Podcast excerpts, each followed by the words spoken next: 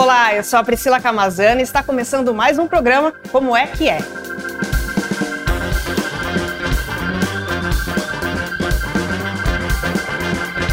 Hoje nós vamos falar sobre uma nova série da Folha que fala sobre o futuro da esquerda. A convidada de hoje vai explicar para a gente o termo, a origem do termo e vai falar sobre os impactos e desafios da esquerda mediante as transformações sociais e políticas, como o avanço da extrema-direita. Inclusive, essas reportagens elas são exclusivas para assinantes. Então a gente convida você que está nos assistindo, se não for assinante da Folha, assine para ter acesso a esse material exclusivo do jornal feito pela redação. Vamos então apresentar aqui a nossa convidada. Hoje nós convidamos a Ângela Pinho, repórter de política do jornal. Ângela, seja bem-vinda ao Como é que é. Muito obrigada obrigada por aceitar o nosso convite. Obrigada a você, Priscila. Legal. Angela, eu falei aqui um pouquinho do que, que é o especial, mas eu queria que você explicasse para quem está nos assistindo um pouquinho melhor o que, que é essa nova série, como que está sendo feita a apuração. Bom, a série O Futuro da Esquerda, como o nome diz, né, é sobre os dilemas da esquerda agora, e a gente tem muitos motivos para falar disso agora.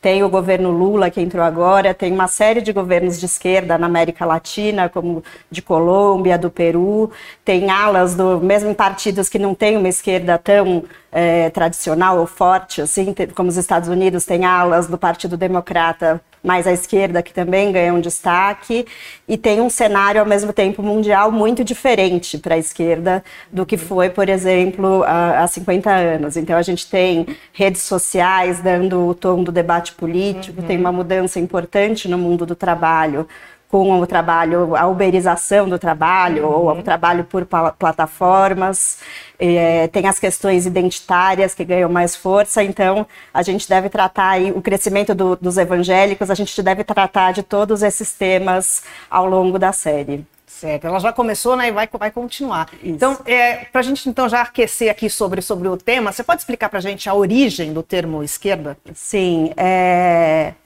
Bom, o que se sabe da origem da, do termo esquerda é que ele, as primeiras menções foram na Revolução Francesa, então teve um episódio em 1789 é, em que teve uma votação na Assembleia Nacional da França para decidir sobre os poderes do rei. E aí, do lado esquerdo, teve um relato que dizia que do lado esquerdo da Assembleia se sentaram aqueles representantes do povo que queriam que tivesse.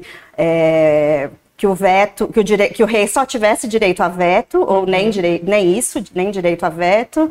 Ou, desculpa, é, que o rei tivesse, que o veto do rei tivesse um efeito só temporário, que ah, ele sim. pudesse ser derrubado depois, uhum. ou que o rei nem tivesse esse poder. Esses estavam à esquerda. À esquerda. E do lado direito estavam os que defendiam um poder mais absoluto do uhum. veto do rei. É, mas isso foi a origem do termo, mas uhum. o termo não começou a ser usado é, de imediato. De imediato. Foi só no século XIX, depois que uhum. passou a denominar a esquerda mais os que eram a favor aí da limitação dos poderes dos monarcas, uhum. e, e, a esquerda, e a direita os que eram a favor de um poder mais absoluto. Certo. E como que as bandeiras de esquerda mudaram ao longo dos anos? Porque foi mudando, né? Como que ela foi? Contar Sim. um pouquinho desse histórico. Sim, é, como eu falei, então no começo tinha, era mais ligada a essa questão do, do rei, né? Do qual uhum. deveria ser o poder do monarca. Depois teve o Marx, o Manifesto Comunista, é, colocou um novo horizonte aí para esse campo. Então é, a esquerda ficou muito ligada aí aos direitos dos trabalhadores. É, com a queda do, do muro de Berlim e a, as experiências de comunismo real é, também mu se mudou muito esse debate e mais recentemente, nas décadas mais recentes, entraram outras questões aí que chamam pós-materialistas ou identitárias, que uhum. são os direitos da população LGBT, das mulheres, é, uhum. é, outros temas aí. É, e, tem, e, é preciso lembrar que em alguns países algumas questões são mais associadas à esquerda ah, sim, é e outros não. Como é. que é? É diferente, né? Ser esquerda no mundo, como que é a, a, essa diferença? É, é, a gente até fez um, um, levantamento mais especificamente ali sobre a pauta de costumes, como que é uhum. em alguns lugares, mas em resumo, é, depois eu posso falar mais adiante Sim, é, a gente, vai, vai, é, vai, pegar esse ponto específico Sim, um pouquinho mais Mas frente, basta mas... você comparar, por exemplo, o Brasil com os Estados Unidos, né? Uhum. É, tem um levantamento que é bem usado para classificar partidos, que classifica o PT como um partido de centro-esquerda na economia e uhum. o Partido Democrata dos Estados Unidos também como um partido de centro-esquerda na economia. Uhum. E só que são part... o, o, Partido Democrata, se tivesse, se fosse um partido brasileiro, ele não certamente não, não estaria tão de esquerda quanto de o PT. Então, ser de esquerda é um pouco relativo, né? É, é, então tem essa questão nos países nórdicos, por exemplo, tem uma questão da imigração que é muito que é um problema social, né, muito forte. Então uhum. partidos de esquerda não necessariamente vão ser pró-imigração, ao contrário do que acontece no Brasil, por exemplo. Então, dependendo do lugar, essas bandeiras vão mudando um pouco, dependendo das questões locais e também uhum. do comparativo entre os partidos. Certo. É, e quais são os partidos de esquerda no Brasil? É, né, a gente tem ali muitos partidos no país, mas quais a gente pode são considerados de esquerda e o que, que eles têm em comum né, uhum. entre eles? É, eu, antes eu acho que é importante fazer uma ressalva que tem diferentes classificações de uhum. esquerda na, na, academia ou no jornalismo.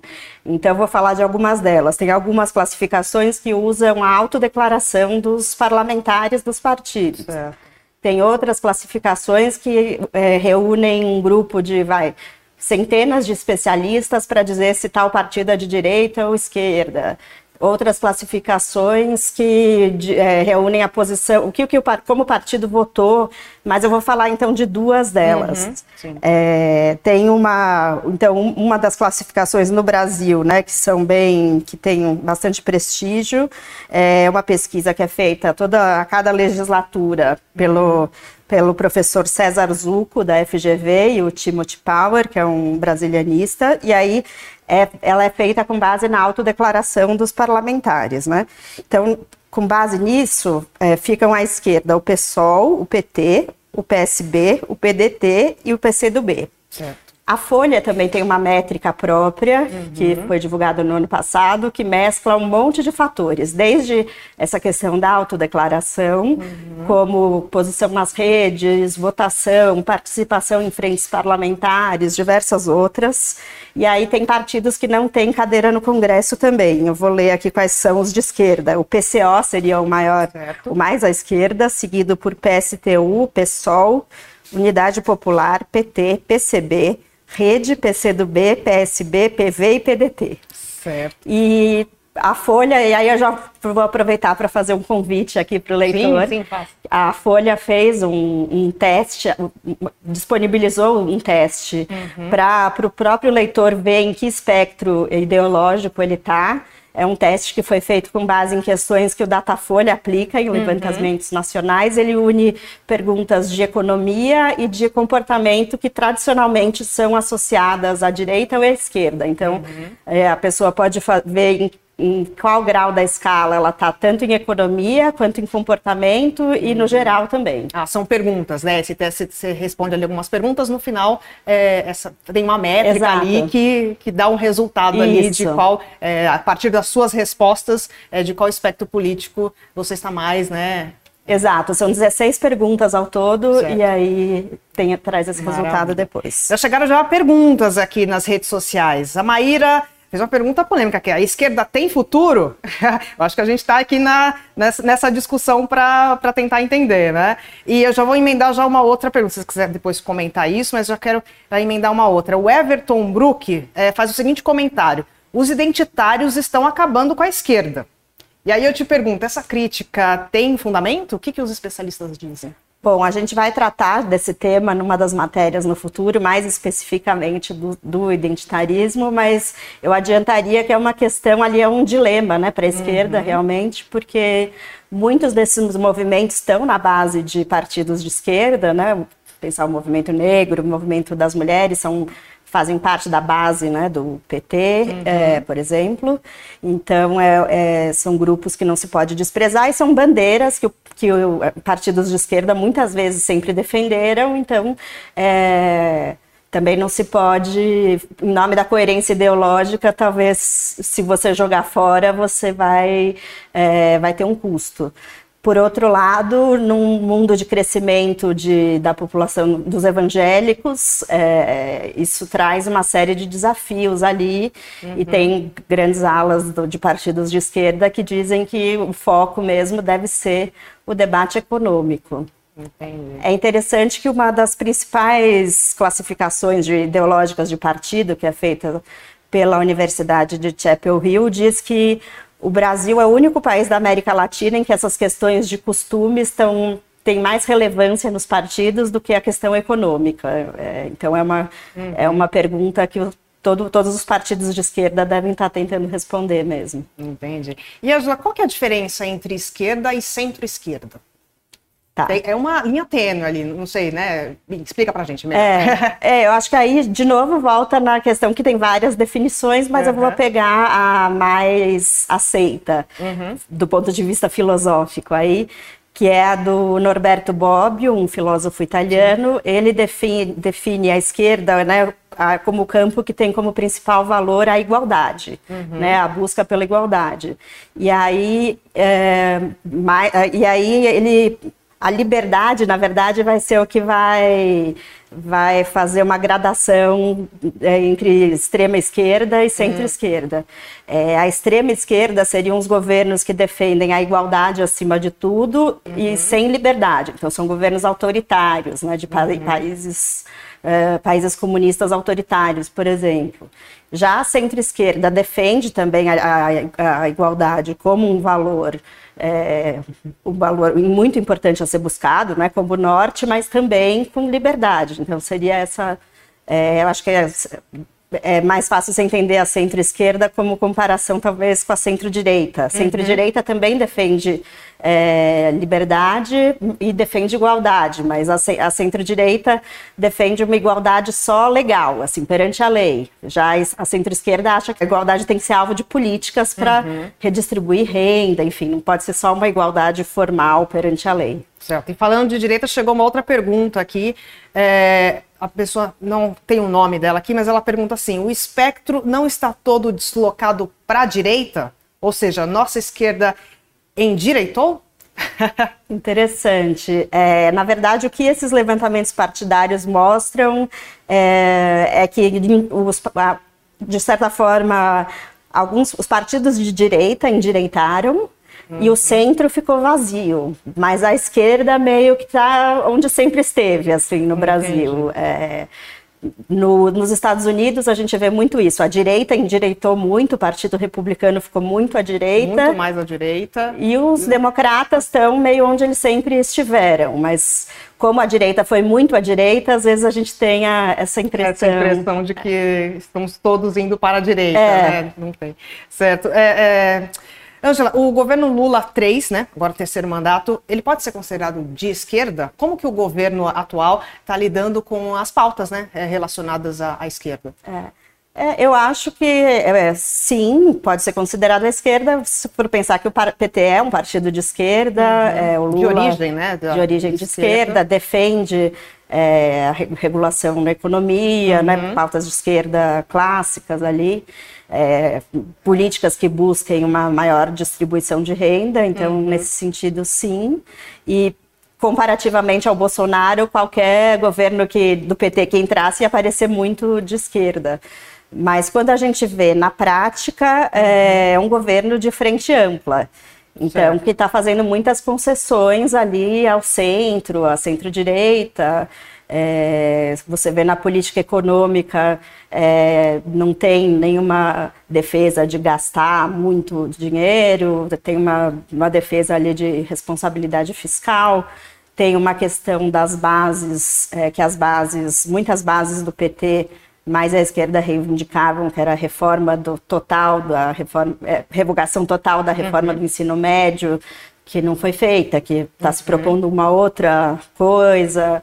É, também a revogação da reforma previdenciária já foi descartada logo no começo do, do governo. A, a reforma trabalhista também não vai ser inteiramente revogada, né? eles estão falando da, da criação do imposto sindical, recriação do imposto sindical, que a gente uhum. pode falar mais adiante, mas são mudanças pontuais, né? Porque realmente é um governo de de frente ampla num cenário ali de de que da presença de uma direita golpista, né? Então é, a base da esquerda o PT não vai perder, mas o PT Sim. tem que o, o, o governo Lula se preocupa em manter essa, essa base a, a, a, os mais moderados. E tem a questão também que o próprio Lula, em nenhum dos outros mandatos dele, ele foi uma esquerda, foi um esquerdista é, muito radical, né? Ele sempre uhum. foi, teve essa essa moderação. Então, acho que é um governo também com essa característica que é uma característica do presidente já, Lula. Que já veio já dos outros mandatos. É, né? um pragmatismo e uma certa moderação mesmo. Uhum.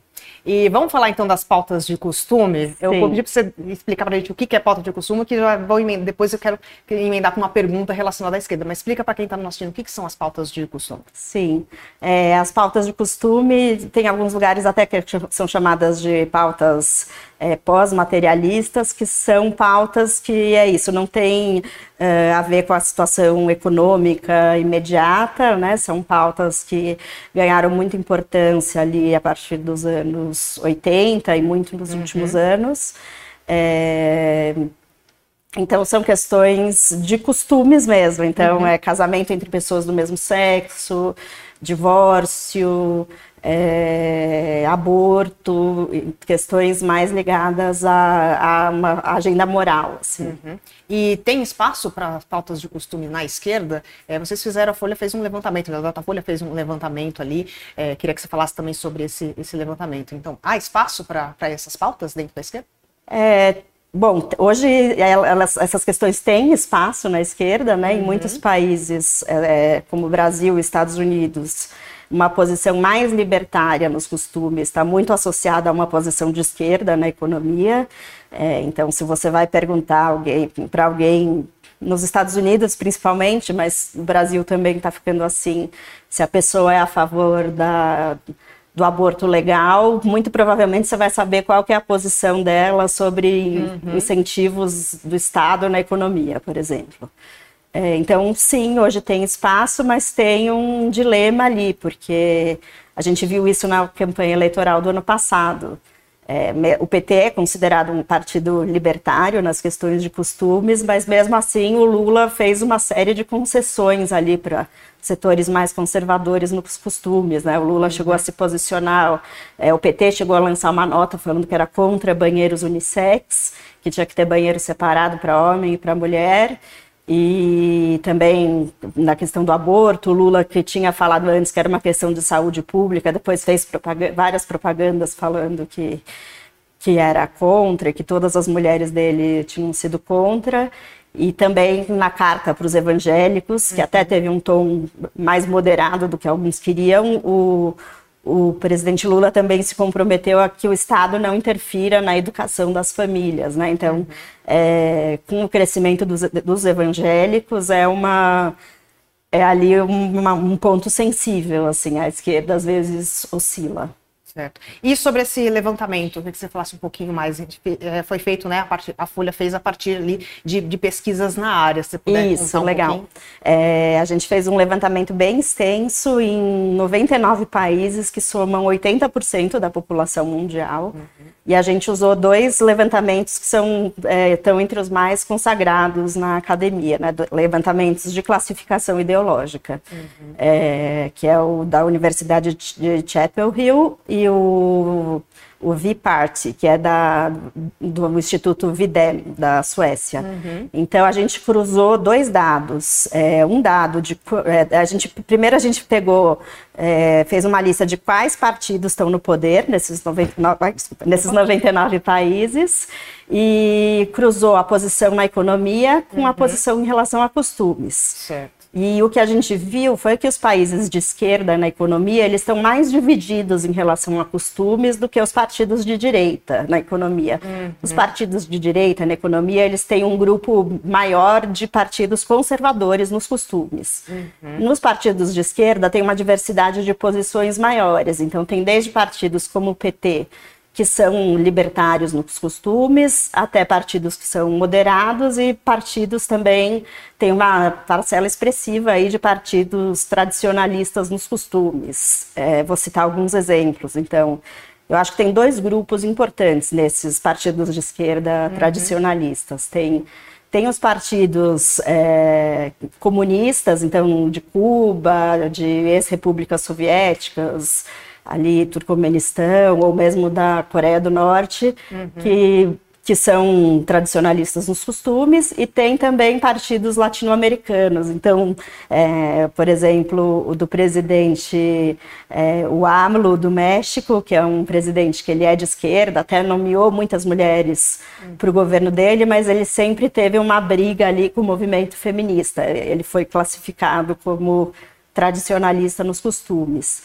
E aí tem o caso da, do partido da presidente do Peru, Dina Boluarte, que eu acho que aí é o mais emblemático dessa contradição da esquerda. É, o partido dela é o Peru Libre, é o partido do, do ex-presidente Pedro Castilho, que uhum. foi deposto, e o Pedro Castilho era isso, ele era muito de esquerda na economia, ou seja, ele defendia uma intervenção do Estado forte na economia, mas ele era conservador em uma série de temas de costumes. Então, uhum. questão do aborto, casamento de pessoas do mesmo sexo. Ele falava na existência de ideologia de gênero, que é uma expressão que foi cunhada por conservadores da Igreja Católica, que nem é uma coisa que que a academia reconheça uhum. como existente. Então, é, a esquerda, esse mapa mostra a esquerda bem dividida mesmo. Certo. Só corrigindo a informação, eu falei no comecinho que foi feito na Datafolha, mas não, foi feito pela isso, própria redação, né? A partir de pesquisas, né? A própria redação que fez esse levantamento. Isso aí, tem um mapa que é muito legal, recomendo que as Sim, pessoas vejam. confira, está no site da Folha. É, Angela, o sindicato, vamos falar de sindicalismo. O sindicalismo teve ali, é, foi o pilar do PT, né? E foi a base ali para o Lula, para ele né, entrar na, na política. É, ainda tem espaço é, para a esquerda dentro do sindicalismo? Para o sindicalismo dentro é, da esquerda? Isso. É, sim, é, é, como você falou, né, isso, a origem do Lula é o sindicalismo, ele recriou o Ministério do Trabalho, uhum. é, o, o, Ministério do Trabalho, com o apoio né, do governo todo, está querendo voltar com a contribuição sindical, que é aquela é, taxa obrigatória ali que mesmo não filiados pagam, mas é, voltar é, seria uma volta um pouco diferente, porque a pessoa poderia manifestar o seu desejo de não pagar, né? Uhum. Mas mesmo assim seria uma iria fortalecer muito os sindicatos. Mas de modo geral, se a gente comparar com os anos 80 ali ou com, com o início do PT, seria é, a situação do sindicalismo é muito diferente. Os sindicatos uhum. estão muito enfraquecidos, eles perderam espaço para essas pautas é, identitárias e a gente tem que lembrar que com essa transformação no mundo do trabalho, né, muito uhum. é, trabalhadores muitos trabalhadores autônomos, informais que estão fora dos sindicatos, isso enfraquece muito esse, esse setor, né? Certo. Já aproveitando aqui falando sobre o momento sindical, chegou uma pergunta no YouTube do Humberto Trebe. Com o enfraquecimento do movimento sindical, ficou mais difícil organizar as pautas libertárias? Boa pergunta. é... Eu não sei, porque eu acho que também o, o movimento sindical não, não, é necessariamente o principal, né, o único pilar para uhum. veicular essas pautas, né? Porque até porque o movimento sindical tem que defender direitos das categorias. É óbvio que é, tem muitos direitos da, do mundo do trabalho que impactam nessa questão identitária, né? Quando se fala de uhum. creche e, e, igualdade na né? chamada economia do cuidado, mas eu acho que o sindicalismo não é a única via, né, para atingir uhum. isso. Certo, vou aproveitar aqui. O pessoal está empolgado, está mandando perguntas. A gente gosta assim. a Rosilene pergunta: a juventude é um ponto de renovação da esquerda. E como fica essa renovação no mundo virtual?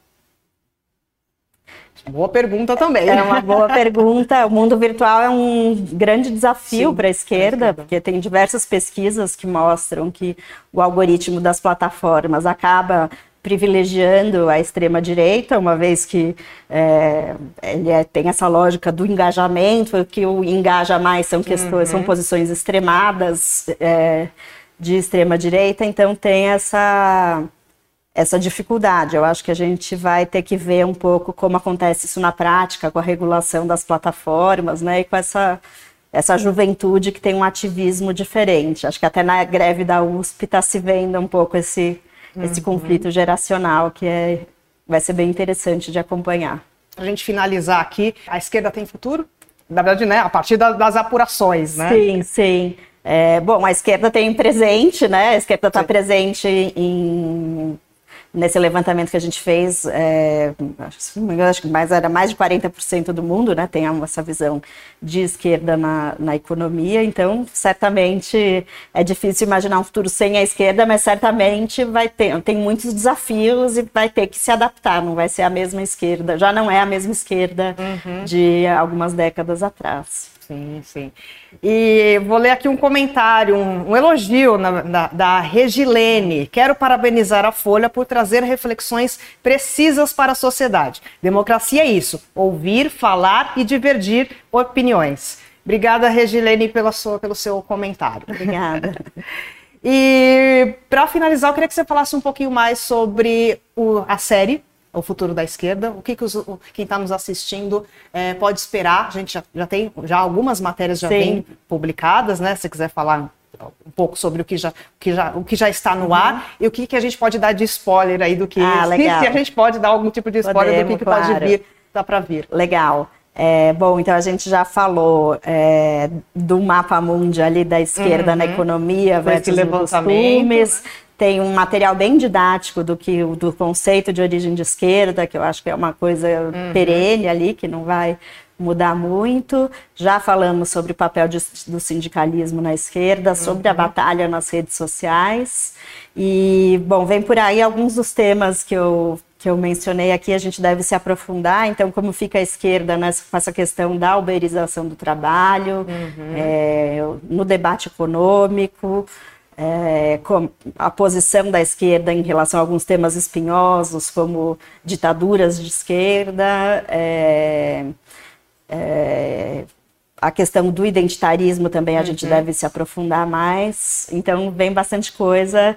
É, assim, lembrando que é um conteúdo exclusivo, exclusivo para assinantes. assinantes. então recomendo fortemente Sim. que assinem. É, quem não assina a Folha, assine para ter acesso a essas matérias. São reportagens, entrevistas, tem um material. E o teste que e também o teste é... que está disponível. Isso aí. Então, tá certo. Ângela, muito obrigada por ter vindo aqui. É a sua primeira vez aqui no Como é que é, é né? A primeira Estreando. Vez, muito isso. bem. muito obrigada por ter aceitado o nosso convite. Seja muito bem-vinda. Venha mais vezes falar aqui quando tiver novidades sobre o especial, ou outras matérias. Seja bem-vinda. Obrigada, é. Priscila. Obrigada pelo convite. A gente que agradece. E agradeço também a você que nos acompanhou até aqui. Amanhã estaremos de volta. Espero vocês.